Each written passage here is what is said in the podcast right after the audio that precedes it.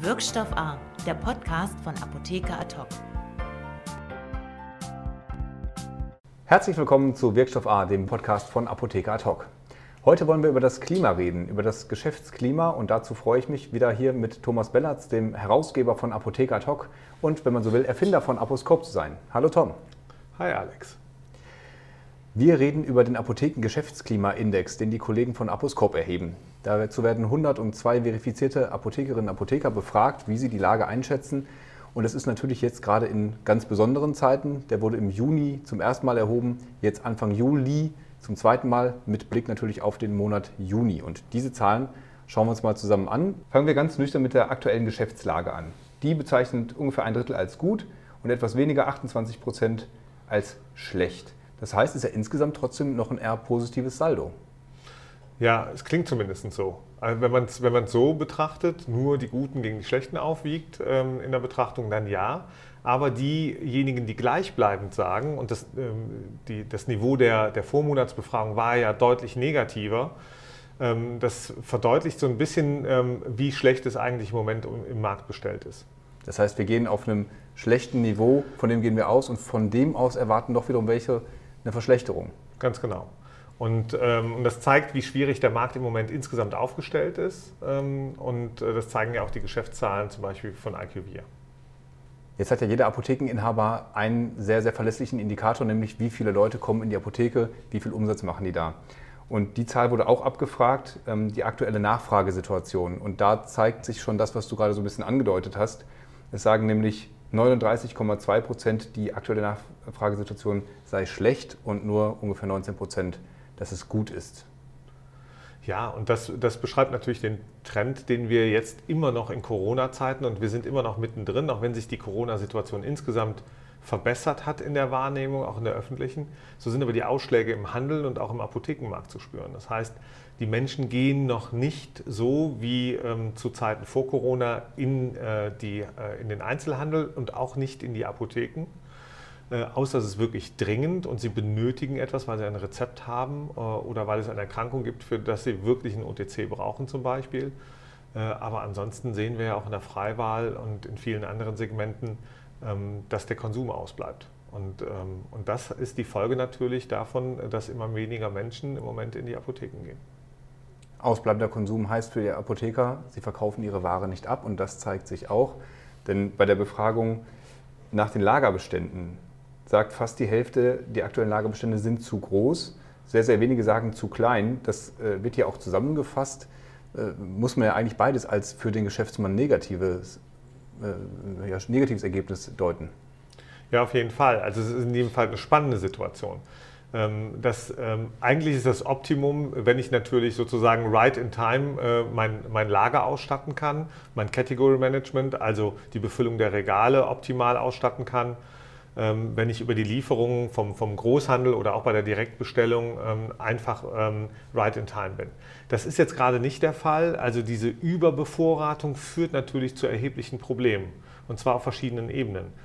Ähm, zum einen für die Apotheke selbst, die vielleicht Saisonware, die im April, Mai, ähm, womöglich auch im Juni nicht abverkauft wurde, auf, äh, die Apotheke bleibt im Moment auf der Ware sitzen sozusagen.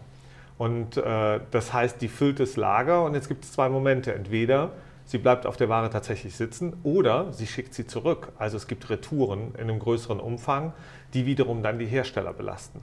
Womöglich aber auch, auch die Apotheken natürlich, weil die Konditionen sich verschlechtern.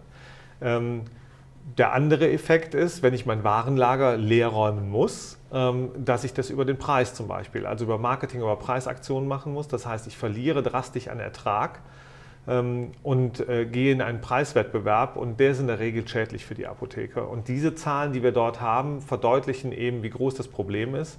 Wenn fast die Hälfte der Apotheken sagt, sie haben viel zu viel auf Lager, dann ähm, könnte das zu einer wirklichen Welle werden in den nächsten Wochen und Monaten, ähm, von der sowohl die Apotheken negativ, aber eben auch ähm, die Hersteller negativ betroffen werden können. Mhm. Vor allem da ja je nach Retourenvereinbarung die Apotheke dann auch tatsächlich da schon wirtschaftlichen Schaden erleidet, selbst wenn sie es zurückgibt. Oder, du hast auch angesprochen, sie behalten es und müssen es dann zu wahrscheinlich schlechteren Konditionen abgeben mit schlechteren Margen. Saisonale Ware, die womöglich sich gar nicht mehr verkaufen lässt im Herbst, im Winter. Und wir wissen ja auch immer noch nicht, wie wird denn das Geschäft eigentlich? Ja, das ist das Spannende. Also was, was sind denn jetzt die Erkenntnisse? Muss ich mein Lager leer räumen? Also Bevorratung heißt ja auch, ich muss dieses Lager finanzieren. Und ähm, ähm, jetzt kommt die nächste Saison und dann äh, stehen wir schon im Prinzip in der Bevorratung der Wintersaison, von der wir alle nicht wissen, wie sie wird. Das heißt, gibt es eine zweite Corona-Welle? Äh, wird es wieder Lockdowns geben? Ähm, was, was, bedeutet das ähm, für, die, für, die, für die Käuferinnen und Käuferströme in der Apotheke? Finden die überhaupt noch statt? Werden die geringer werden? Wird mein Lager noch größer werden?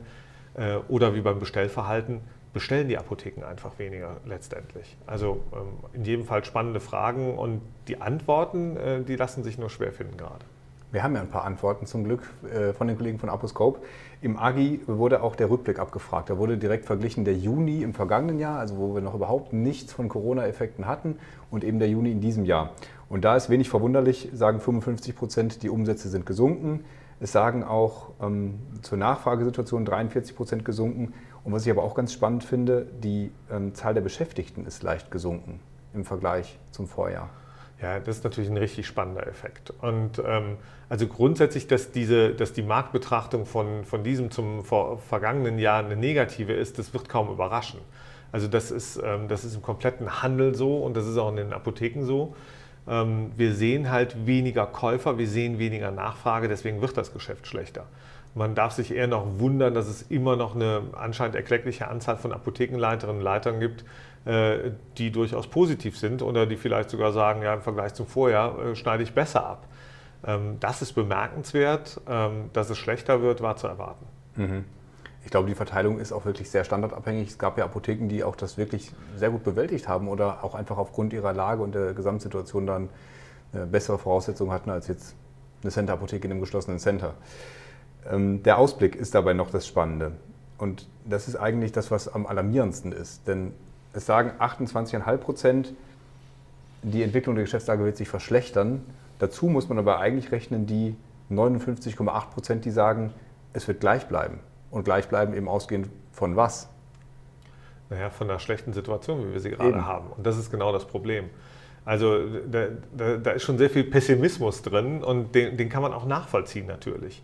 Ähm, wenn ich in den letzten Monaten, wenn wir den März sehen, der ein sehr starker Monat mit unglaublich viel Arbeitsleistung und, und Kraft und Energie in der Apotheke war, der April dann irgendwie, wo man das Gefühl hatte, okay, wir können mal durchatmen, aber das Geschäft wurde halt auch schlechter und das hat sich im Mai und Juni nur bedingt stabilisiert. Ähm, und schon ist noch immer weit entfernt von, von einem alten Niveau, also sozusagen vor Corona-Niveau. Ähm, dann ist die Erwartungshaltung nun natürlich besonders bemerkenswert, wenn die meisten sagen, schaue ich nach vorne, dann sehe ich entweder etwas noch Schlechteres oder es bleibt gleichbleibend schlecht. Und ähm, da sind äh, viele Herausforderungen für die Apotheken und für die Eigentümer auf jeden Fall drin gerade. Jetzt steckt ja in solchen Einschätzungsfragen immer viel auch eine Emotion mit drin. Und dabei lässt sich eine Sache regelmäßig beobachten, dass so die Gesamtlage im Markt immer sehr viel negativer eingeschätzt wird als die des eigenen Betriebs. Da kann man ja von zwei Seiten drauf gucken. Die positive wäre, eigentlich ist es gar nicht so schlimm. Das ist so eine, so eine, insgesamt negative Stimmung, von der sich alle anstecken lassen. Aber mit Blick auf die konkreten Zahlen, die man kennt, sieht man es eigentlich gar nicht so schlecht. Das wäre die positive. Die etwas kritische Sichtweise wäre diese typische Selbstüberschätzung, die jeder macht, so wie sich immer mehr als die Hälfte für bessere Autofahrer hält als den Durchschnitt. Und eigentlich doch die, die Lage für jeden Einzelnen schlecht aussieht. Was, was, was glaubst du? Wo, wo ist der Fehler in der Wahrnehmung? Ja, zunächst mal müsste man vielleicht noch eine Vorbemerkung machen, und zwar, dass, dass es natürlich die Apothekenleiter, die wir hier befragt haben, und die Leiterinnen sind Unternehmer. Das heißt, Unternehmer wird man ja zunächst mal, weil man daran glaubt, dass man, dass man im Wettbewerb mit anderen besteht und dass man ähm, gute Marktzugänge hat und dass man erfolgreich ist. Insoweit ist dieser, dieser Optimismus dieser unternehmerisch ist eigentlich intrinsisch und typisch für einen Unternehmer, auch für einen Apothekenleiter oder eine Leiterin.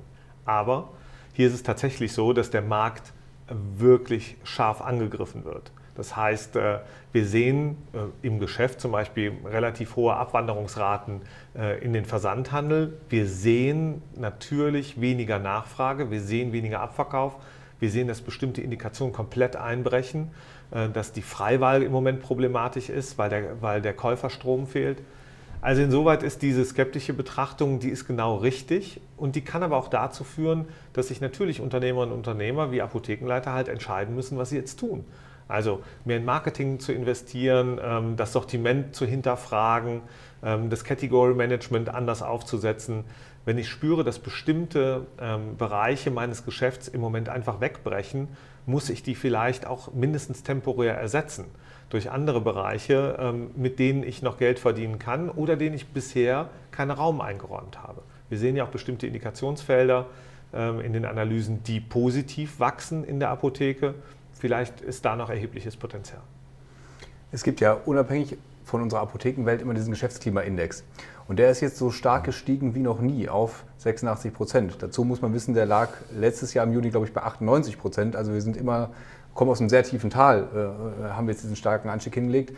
Gleichwohl scheint es da ja im Gesamtmarkt so eine Erholung in der Stimmung zu geben. Liegt es daran, dass, die, dass der sonstige Handel stärker von den Maßnahmen betroffen war oder warum sind die Apotheken da in der Stimmung so ein bisschen abgehängt? Ich weiß nicht, ob die abgehängt sind von der Stimmung. Ähm, also zum einen ist das ein, ein, äh, ein Gesamtindex, das heißt über die Wirtschaft insgesamt.